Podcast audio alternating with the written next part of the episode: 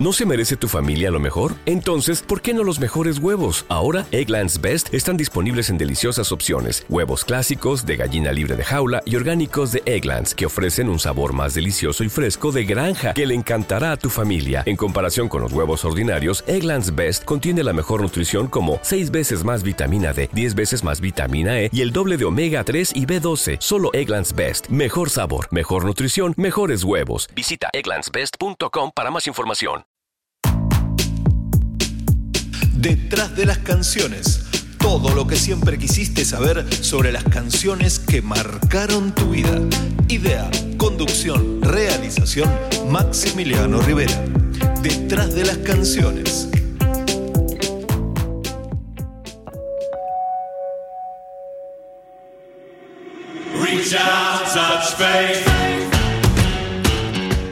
Muchas canciones encierran historias que merecen ser contadas, porque cuando una canción te conmueve, de algún modo querés ir más allá y saber todo sobre la gestación de esa melodía y esa letra que se instalaron dentro tuyo y que ya son parte de la banda sonora de tu vida.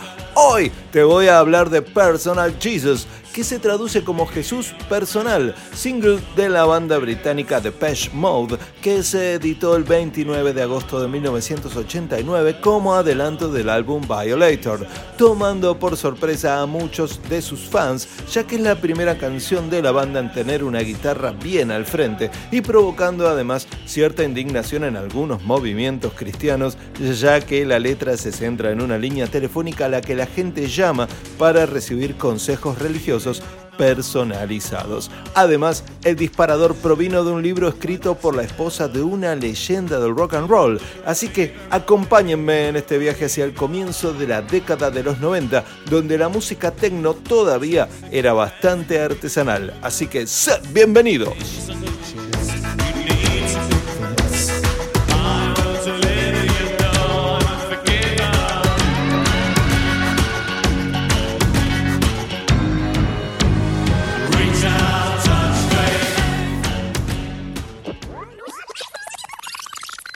Pienso que si tuviera que componer una canción hoy, diría exactamente lo que dice Personal Jesus. Creo que se requiere algo más que un tono irónico cuando pones el tema en contexto con lo que pasa hoy. Marilyn Manson, músico. Hola, ¿qué tal? ¿Cómo anda la audiencia? ¿Cómo anda la gente? Eh, mi nombre es Maximiliano Rivera y les doy la bienvenida a esta la quinta emisión de este humilde ciclo denominado Detrás de las canciones, que como saben me pueden seguir en redes sociales, en Instagram por ejemplo, como arroba podcanciones y también en Facebook como podcanciones. Ahí pueden encontrar todos los enlaces. Incluso en Instagram está el link tree en la biografía donde tienen acceso a todas las plataformas donde pueden escuchar este ciclo. Es decir, a Spotify, a evox.com, Spreaker.com, Apple Podcasts y Google Podcast. Bueno, Bien, vamos a empezar a hablar directamente, vamos un poco con la historia de la banda eh, hasta el momento en el que se compuso la canción como habitualmente se hace en este podcast. A ver, en marzo de 1980, en Basildon, una ciudad perteneciente al condado de Essex, al sur de Inglaterra, tres jóvenes llamados Vince Clark, Martin Gore y Andrew Fletcher formaron la banda Composition of Sound. A mediados de ese mismo año, reclutaron al vocalista David Gahan después de que Vince Clark lo contactara tras oírlo cantando la canción Héroes de David Bowie en un salón de eventos artísticos. Escuchó la voz, dijo, venite ya. Y bueno, una vez unido Dave Gahan, cambiaron su nombre a Depeche Mode por sugerencia del mismo Dave, quien lo tomó este nombre tras estar hojeando una revista de modas eh, francesa llamada así, Depeche Mode. Ok, Depeche Mode son palabras francesas y significan noticias de moda. Algunos en su momento creyeron que el nombre se podía traducir como moda rápida o moda pasajera, pero al parecer toda la confusión vino de la propia banda al dar una mala traducción de su nombre, ya que lo tradujeron al inglés como fast fashion, lo cual a su vez en español fue traducido literalmente como moda rápida o moda pasajera y no la expresión original que se refiere a noticias de moda. Así que zanjamos la cuestión, de Patch Mode quiere decir noticias de moda. Eh, semanas después, la banda se acercó a Daniel Miller, el fundador del sello Mute Records, que estaba interesado en la banda para así expandir su sello. Eh, Daniel los escuchó tocar en vivo y les dio la oportunidad de grabar su primer single y su primer álbum, produciéndoselos él mismo a través del sello. Ese primer single se llamó Dreaming of Me, se grabó en diciembre de 1980 y se publicó en febrero de 1981, alcanzando el número 57 en las listas británicas.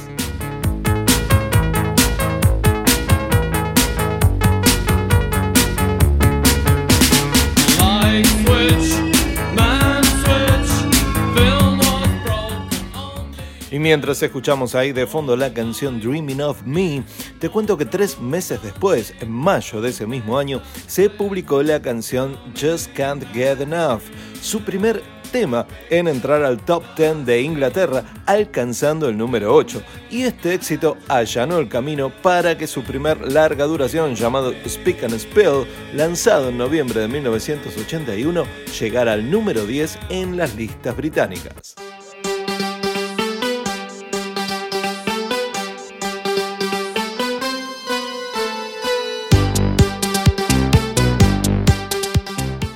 Mientras escuchábamos ahí la introducción inolvidable de Just Can't Get Enough, em, te cuento que a fines de ese mismo año, Vince Clark deja la banda alegando que no le gustaba la dirección que estaban tomando las cosas.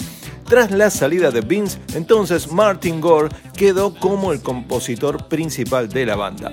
Ahí nomás publicaron un aviso en la revista Melody Maker para buscar otro músico con el requisito de que no tuviera más de 21 años. El londinense Alan Wilder, de 22 años, respondió al aviso mintiendo sobre su edad para poder hacer la prueba. Tras dos audiciones, Wilder obtuvo el puesto, pero fue contratado solo como miembro de apoyo en los conciertos.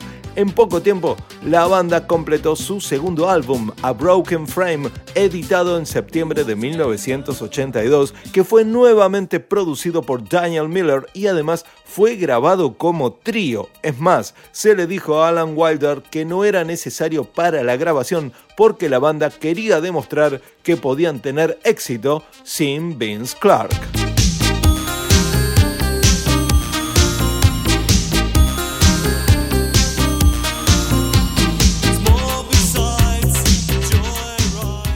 Mientras escuchamos The Meaning of Love, el primer corte de ese disco llamado A Broken Frame, te cuento que en octubre de 1982, luego de finalizado el Broken Frame Tour, Alan Wilder finalmente fue integrado formalmente a la banda. En 1983, Depeche Mode edita su tercer álbum, Construction Time Again, de nuevo bajo la producción de Daniel Miller y con apoyo del ingeniero Gareth Jones. El álbum contiene siete canciones escritas por Martin Gore y dos de Alan Wilder, quien ya una vez incorporado a la banda se metió de lleno encargándose de casi todo el trabajo de producción y además metiendo samplers y sintetizadores analógicos. En ese álbum está incluido el single Everything Counts, que trata sobre la codicia de las empresas multinacionales y es considerado por algunos como una de las mejores canciones de la banda.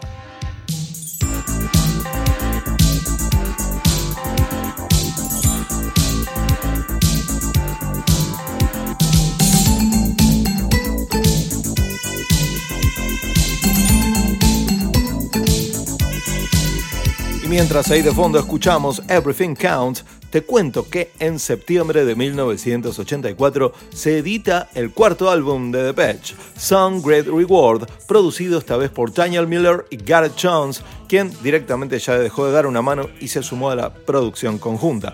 El disco fue según dicen, escandaloso por sus letras sensuales y provocativas e incluso debido a ello fueron censurados del concierto benéfico Live Aid del año 1985.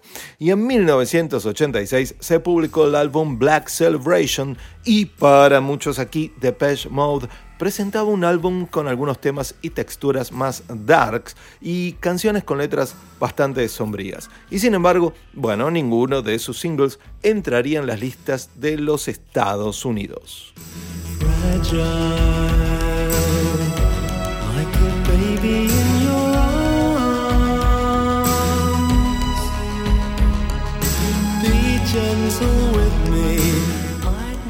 Y así llegamos al año 1987 y con este año llega el álbum Music for the Masses, que se traduce como Música para las Masas, que convirtió a Depeche Mode en un grupo ya de enorme éxito comercial y presentó más cambios en el sonido de la banda y sus métodos de trabajo, Mientras las canciones Strange Love, Behind the Wheel y Never Let Me Down Again se convirtieron en nuevos clásicos.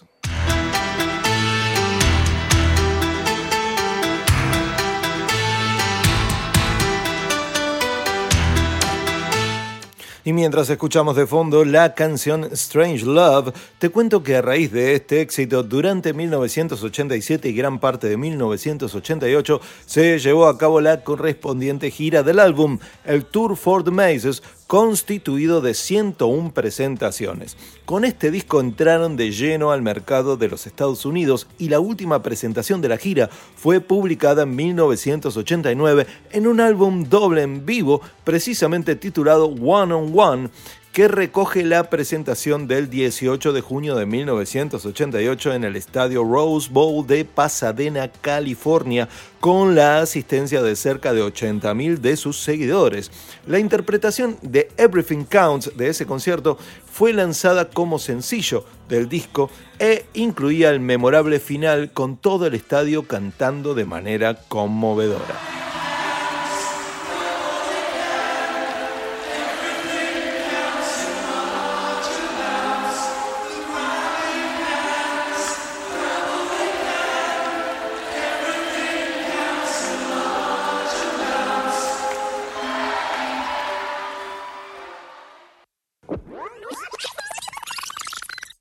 La canción estaba ahí, los acordes estaban ahí, la melodía vocal estaba ahí, pero no tenía el tipo de energía que tiene el resultado final. Habíamos decidido mantener los demos muy básicos en ese entonces para que la banda aportara lo suyo en la parte creativa.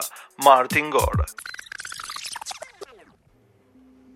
Bueno, a ver, vamos un poco a los bifes, ¿sí? Vamos a lo que venimos hoy. En Personal Jesus es una canción con la que Martin Gore, en teoría, quiso abordar el tema de cómo a menudo se idealizan y se convierten casi en deidades a las personas con las que se mantiene una relación amorosa. Pero, ¿de dónde le vino esta idea a Martin Gore? Bien, según él, de la relación entre Elvis Presley y su esposa Priscilla. De hecho, de una expresión que ella publicó en Elvis and Me, que se traduce como Elvis y yo, el libro que escribió en 1985 sobre su vida con el rey del rock and roll. Y ya que estamos, no viene mal repasar un poco el romance de Elvis y Priscilla. Love me tender, love me sweet, never Priscilla Ann Beaulieu Wagner eh, nació en Brooklyn, Nueva York en 1945. Su padre James Wagner era un piloto aéreo y falleció en un accidente de aviación. Y su madre Anna Lillian Iverson se volvió a casar criando a Priscilla para que creyera que su padrastro, que la amaba mucho, era su padre biológico. Pero resulta que su padrastro estaba en el ejército y la familia a menudo se trasladaba por distintos lugares para adaptarse eh, a su carrera, finalmente instalándose en Wiesbaden, una ciudad del suroeste de Alemania. Como era de esperar, Priscilla, al estar tan lejos de la vida que había conocido en los Estados Unidos, tuvo dificultades para adaptarse. Tenía apenas 14 años y ahí fue donde en una fiesta conoció a Elvis. Esto fue en el verano de 1959 y Elvis estaba allí terminando su servicio militar. Según dicen, fue amor a primera vista, pero la diferencia de edad entre ambos, unos 10 años, hizo que tuvieran que empezar a salir a escondidas. Claro, los dos formaron un vínculo instantáneo, pero lógicamente los padres de Priscila, obvio, estaban muy en contra de que su hija formara una relación con un músico mucho mayor. Aún así, finalmente permitieron que los dos se vieran, siempre que Elvis siguiera reglas estrictas sobre llevar a su hija a casa a una hora oportuna.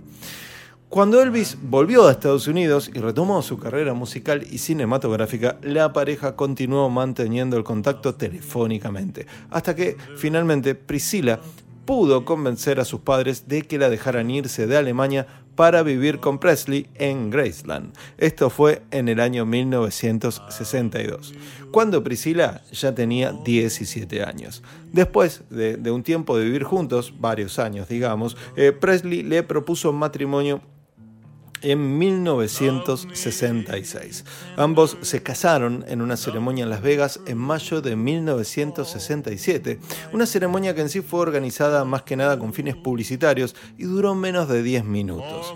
nueve meses más tarde nacía Lisa Marie, eh, Lisa Marie Presley, obvio, la única hija que tuvieron y comenzaba entonces el declive de la pareja.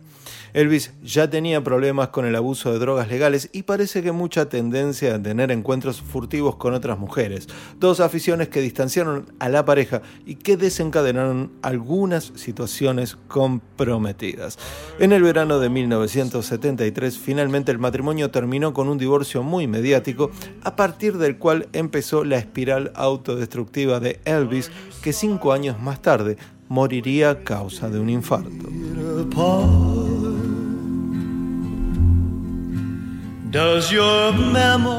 Ahora, en Elvis and Me, eh, Priscilla cuenta qué fue Elvis para ella, aparte de su hombre y su mentor, y en un sentido figurado se refiere a él como su propio Jesús personal. Esta expresión fue la que captó la atención de Martin Gore mientras leía el libro, y a partir de la reflexión del concepto, escribió los versos de Personal Jesus. En otras palabras, Martin Gore amplió esta idea al concluir que cualquiera puede servirte como modelo a seguir si estás muy enamorado o enamorada de esa persona.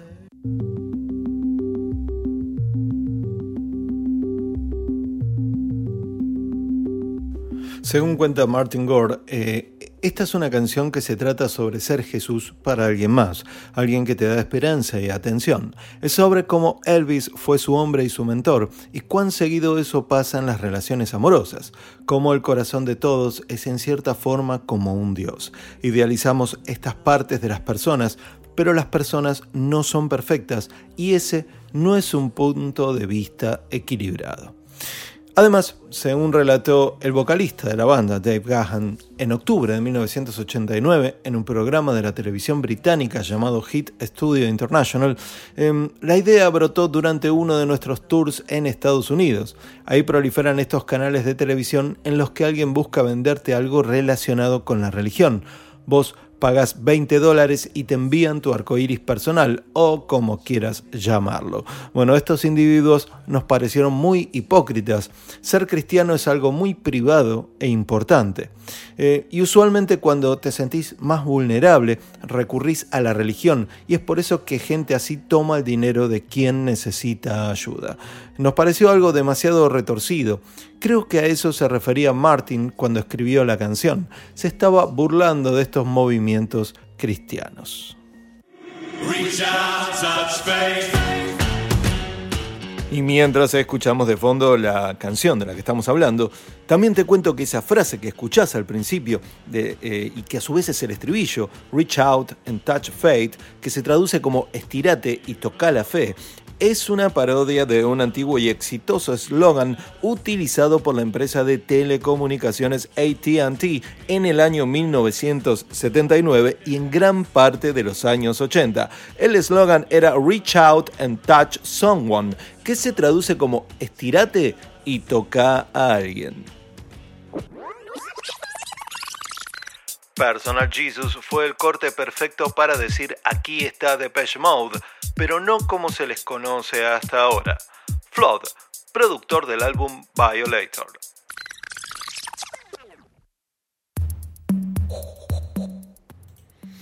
Bien, te cuento que todas las composiciones del álbum Violator, donde está incluida la canción de la que te estoy hablando hoy, corren con la autoría de Martin Gore, quien gracias a las nueve canciones de este álbum pudo por fin sacudirse, según dicen algunos para siempre, la sombra de Vince Clark, algo que ya te conté al principio del programa, esta especie de competencia entre Vince Clark y Martin Gore. Vince Clark, recordemos, después de irse de Depeche Mode, formó el dúo Tecno Yazoo y después de Yazoo Su formó Erasure, con quien la sigue rompiendo hasta hoy, digamos, ¿no? Pero en esa época Erasure, la verdad que le iba muy bien, así que Martin Gore con este álbum también como compositor se puso un poco a esa altura. Este disco fue coproducido por los mismos integrantes de Depeche Mode y por el productor Mark Ellis, también conocido como Flood, que se traduce, es un término inglés que se traduce al castellano como inundación. Y bueno, le decían Flood debido a su costumbre, según dicen, de inundar con tazas de té a las bandas con las que trabajaba. Bueno, la cuestión es que luego de este trabajo, eh, Mark Ellis Flood se convertiría en uno de los productores más respetados de los años 90. A ver, produjo Actum Baby de YouTube, Melancholy and Infinity Sadness de los Smashing Pumpkins y To Bring You My Love de PJ Harvey, entre otros discos famosos. Y antes de arrancar con la banda para el estudio, eh, Flood decidió cambiar el proceso de grabación de las nuevas canciones, pidiéndole a Martin Gore en preproducción que grabara demos muy simples, con las canciones a medio terminar para que el resto de la banda, en especial Alan Wilder, pudieran mejorarlas y agregar lo suyo. Además, también acabó con el complejo que la banda sentía ¿no? por el uso de las guitarras hay que hacer lo que suene bien, les aconsejó, dando a entender que había que grabar las canciones de la mejor manera posible, ya fuera con guitarras o sin ellas. En los últimos cinco años habíamos encontrado la fórmula perfecta. Yo le llevaba mis demos a Alan Wilder y él le hacía la producción electrónica. Y listo, funcionaba de maravillas. Pero nos habíamos aburrido. Estábamos por entrar en los años 90 y queríamos que las cosas fuesen diferentes. Martin Gore. Ahora, em, la canción de la que te estoy hablando eh, se grabó en los Logic Studios de Milán, en Italia. Y según contó Pino Pisquetola, asistente de ingeniería del productor Flood para esta grabación, esto lo contó Pino en una entrevista con el youtuber George Bong. Em, según contó él, los pisotones, los stomps de Personal Jesus se grabaron en diferentes lugares del estudio. De hecho, uno de esos lugares eran las escaleras que separaban los pisos debido al eco que había en el pasillo. Se grabó en escaleras de abajo, en escaleras de arriba, ya que el estudio en total era un edificio con cinco pisos. Eh, también se grabaron golpeando las cajas donde se guardaban los instrumentos para transporte aéreo, las llamadas fly cases, las llevaban a la cabina de la batería y golpeaban ahí. Y así, bueno, diferentes situaciones. Y luego todo eso que se grabó se muestreó y se reprodujo en un emulador. Y según Pino, esto fue un proceso realmente largo, pero en ese momento no podía hacerse de otra manera.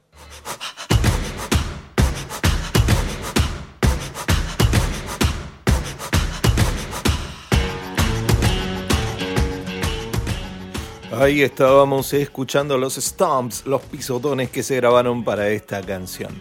Bien, otra curiosidad. En las voces de Dave Gahan, que se grabaron en el estudio de Milán, eh, por ejemplo, se grabaron con un micrófono Shure SM57, un micrófono de 100 dólares. Increíble, ¿no? Ya que el estándar de la industria era el Shure SM58, pero no para grabar voces en un estudio. Bueno, este era un micrófono más barato incluso.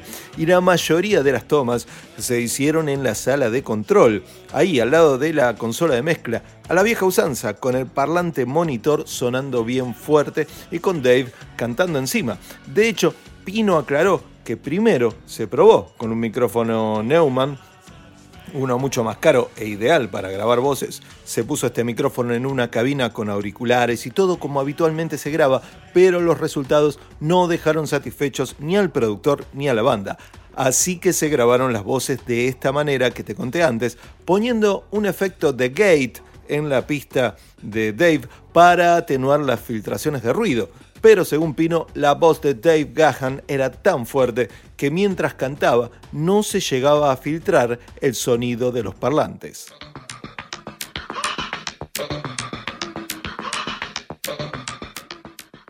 También te cuento que todas las partes de guitarra se grabaron con una guitarra Gretsch. Y también hay que decir que mientras François Kervokian, quien había trabajado con Kraftwerk, realizaba la mezcla de Personal Jesus tanto del single como de la versión extendida. La banda se fue a otro estudio para dejarlo laburar tranquilo, digamos, y ahí compusieron y grabaron Dangerous, que fue el lado B del single Personal Jesus.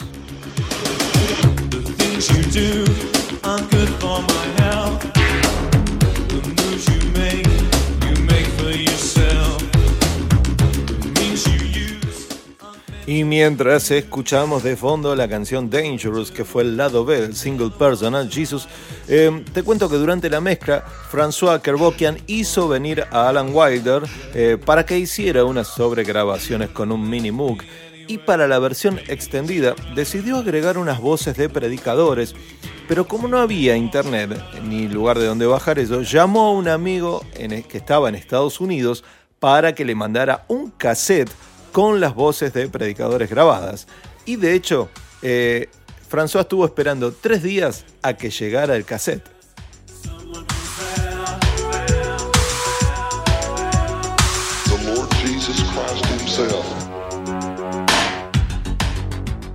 Bueno, e, eso que acaban de escuchar es todo lo que usó François para la versión extendida, pero tres días un cassette para poner simplemente esos segunditos de este predicador hablando en la versión extendida. Esto para que vean el nivel de obsesión con el que se trabaja en ese nivel, ¿no? El nivel de obsesión que tienen eh, estos productores. De hecho, una vez que llega ese cassette, tanto François como Pino eh, Pisquetola y como Danny Miller trabajaron en esta versión extendida durante 40 horas, así como lo escuchás.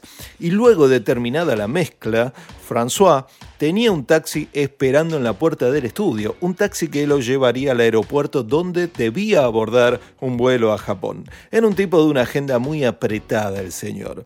Entonces, antes de irse, escuchó una vez más la versión extended que duraba como 6 minutos y dijo no acá faltan 30 segundos más. Así que cancelen el taxi, cambien mi pasaje para otro vuelo, pero yo me quedo acá mezclando. Así que François estuvo 6 horas más sampleando y mezclando para agregar otros 30 segundos.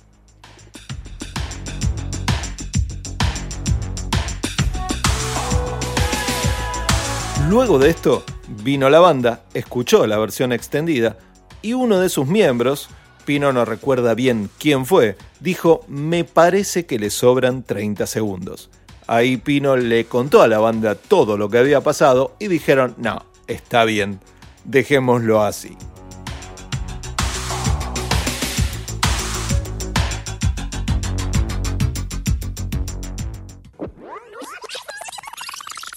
El single de Personal Jesus se masterizó en Londres. Se hicieron cinco masters distintos con cinco ingenieros distintos y de esos cinco se eligió un máster que es el que prevalece hasta hoy.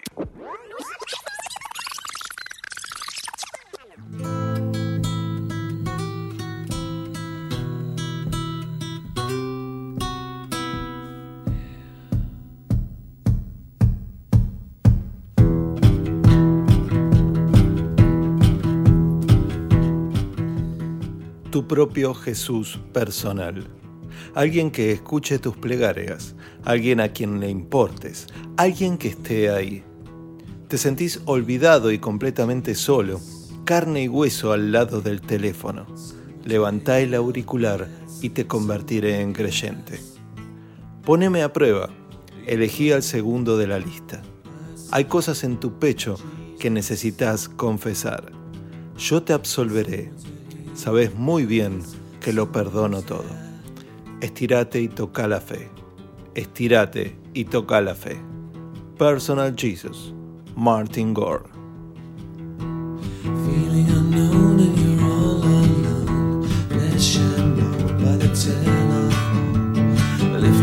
Receiver, make you a believer. Y mientras escuchamos esta versión acústica, que también fue el lado B de distintas ediciones de este single, ya que hubo una edición simple con Personal Jesus de un lado y Dangerous del otro, pero había otras versiones en 7 y 12 pulgadas que traían el remix de François Kerbokian en el lado B y también esta versión acústica. Bueno, te cuento que Personal Jesus comenzó a sonar en las radios ahí en 1989, pero antes de su lanzamiento hubo una campaña promocional con anuncios insertados en periódicos del Reino Unido con la frase Your Own Personal Jesus, que se traduce como tu propio Jesús personal, y donde aparecía un número de teléfono que se podía marcar para escuchar la canción. Lo que sí, muchos periódicos se negaron a publicar este aviso por temor a ofender a las comunidades cristianas. Bien, la temática de la letra generó un pequeño escándalo previsible que ayudó sin duda a propulsar el tema hasta convertirse en uno de los éxitos más grandes de ese año y en el sencillo en formato de 12 pulgadas más vendido hasta entonces por parte de Warner Bros. Records. Y que se incluyera dentro de un álbum titulado Violador no hace más que añadir polémica a toda esta historia. Y la polémica, como sabemos, siempre vende. El video de la canción estuvo a cargo del holandés Anton Kortving. Em, se filmó en un rancho en Almería, España, y el grupo luce como si fuera una pandilla de cowboys. Em, un cruce que en cierta forma resumía el ideario de innovación que la banda había desarrollado en este disco. El desierto, las escenografías que recordaban un poco a la estética del spaghetti western y de alguna forma cuadraba todo con el riff de guitarra que dominaba el tema y sin embargo algunas secuencias, en especial las tomas de Martin Gore resoplando, como si estuviera teniendo un orgasmo, motivaron la censura de MTV. Por ello, la cadena este, decidió pasar otra versión del video más aceptable para los parámetros de la industria.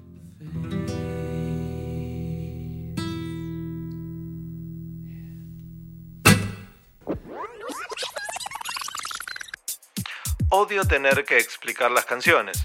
A mi modo de pensar, las canciones deberían guardar el misterio.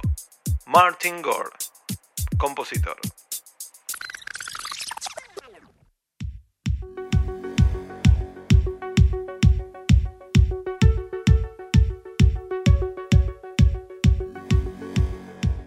Y mientras escuchamos ahí de fondo el famoso remix de François Kervokian, em, te cuento que en octubre de 1989 le preguntaron a Dave Gahan por qué Personal Jesus había causado tanto revuelo desde su lanzamiento. Y Dave respondió, creo que es por la palabra Jesús, lo cual es triste. Espero que la gente revise las letras y saque sus conclusiones. La sola palabra parecería implicar un juramento. Muchos la toman así, de hecho la consideraría una canción religiosa, aunque algo de eso se toca en la letra.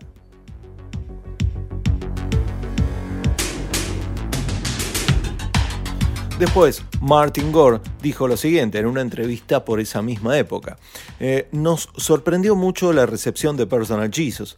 Personalmente creía que no tenía ninguna posibilidad en Estados Unidos, pero sí sabía que la reproducirían en ciertos lugares, probablemente en Nueva York, pero cuando comenzó a sonar más hacia el sur del país, eh, pensé que no sería muy reproducida en absoluto pero nos sorprendió mucho la respuesta. No tuvo un apoyo masivo en la radio, pero tuvo suficiente éxito como para llegar al top 40 y terminó entre los 30 primeros, lo cual nos sorprendió.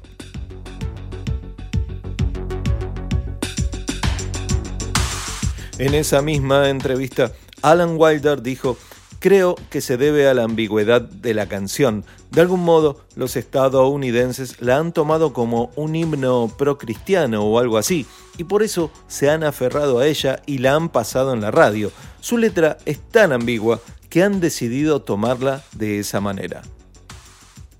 Además, te cuento que la canción llegó entre los puestos más altos que llegó en el mundo, fue al puesto número 7 en Irlanda, fue número 3 en Italia, número 5 en España, número 5 en Suiza, número 3 en Inglaterra y número 28 en el Billboard Hot 100.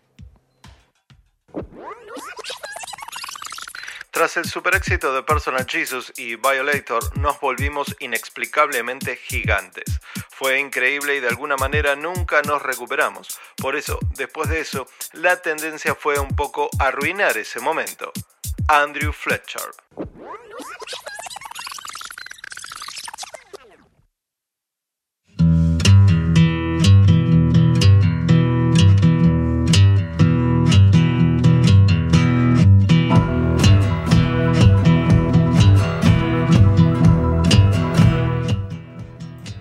Lo que estamos escuchando ahí de fondo es la versión que grabó el mismísimo Johnny Cash, quien se animó con una versión para su álbum American Four, The Man Comes Around del año 2002, producido por Rick Rubin, otro genio de la producción. Bueno, el hombre de negro le explicó a la revista Mojo por qué la eligió.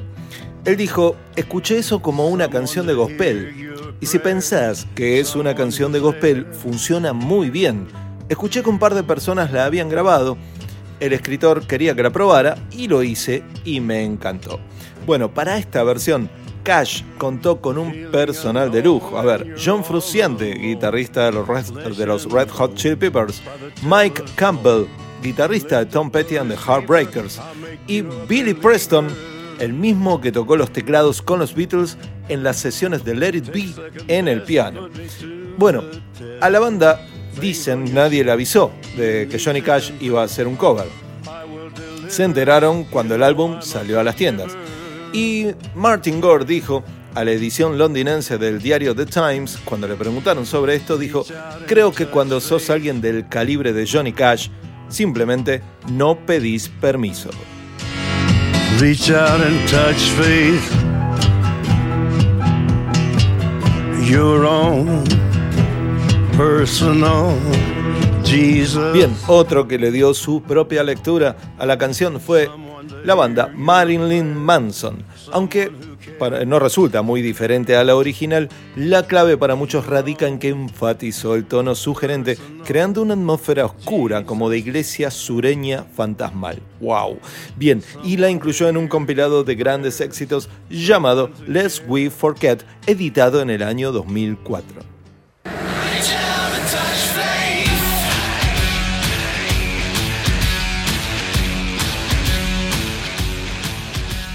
Y mientras escuchamos de fondo a Marilyn Manson y su versión de Personal Jesus, bueno, vamos cerrando el programa. A ver, en fin, la letra de la canción podríamos decir no es gran cosa como para generar un escándalo, pero bueno, es bien sabido que los sectores ultra religiosos son bastante susceptibles a estas cosas, ¿no? Y la realidad es que la palabra Jesús es la que cambia todo, si nos ponemos a pensar. Si en vez de Jesús, en vez de decir Jesús, hubiera puesto amuleto personal, por decir algo, no habría ningún problema. Ok, uno podría pensar que el que está al otro lado de la línea telefónica, en vez de un predicador, podría llegar a ser la parte manipuladora de la pareja de amantes.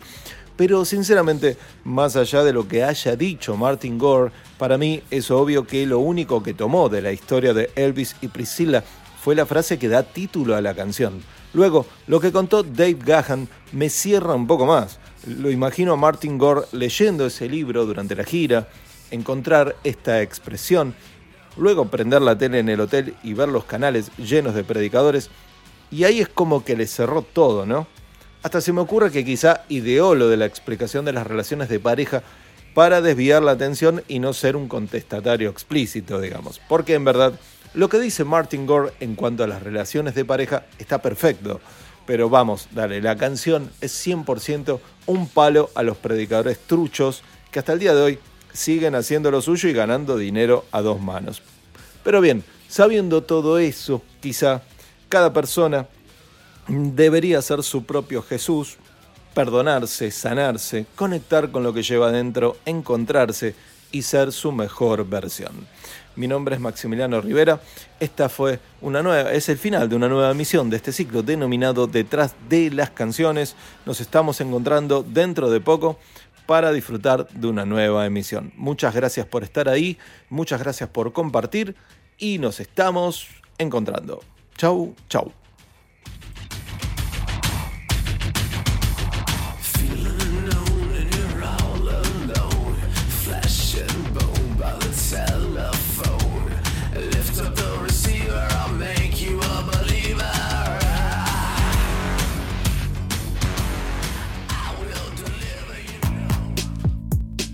Detrás de las canciones. Todo lo que siempre quisiste saber sobre las canciones que marcaron tu vida. Idea, conducción, realización, Maximiliano Rivera. Detrás de las canciones.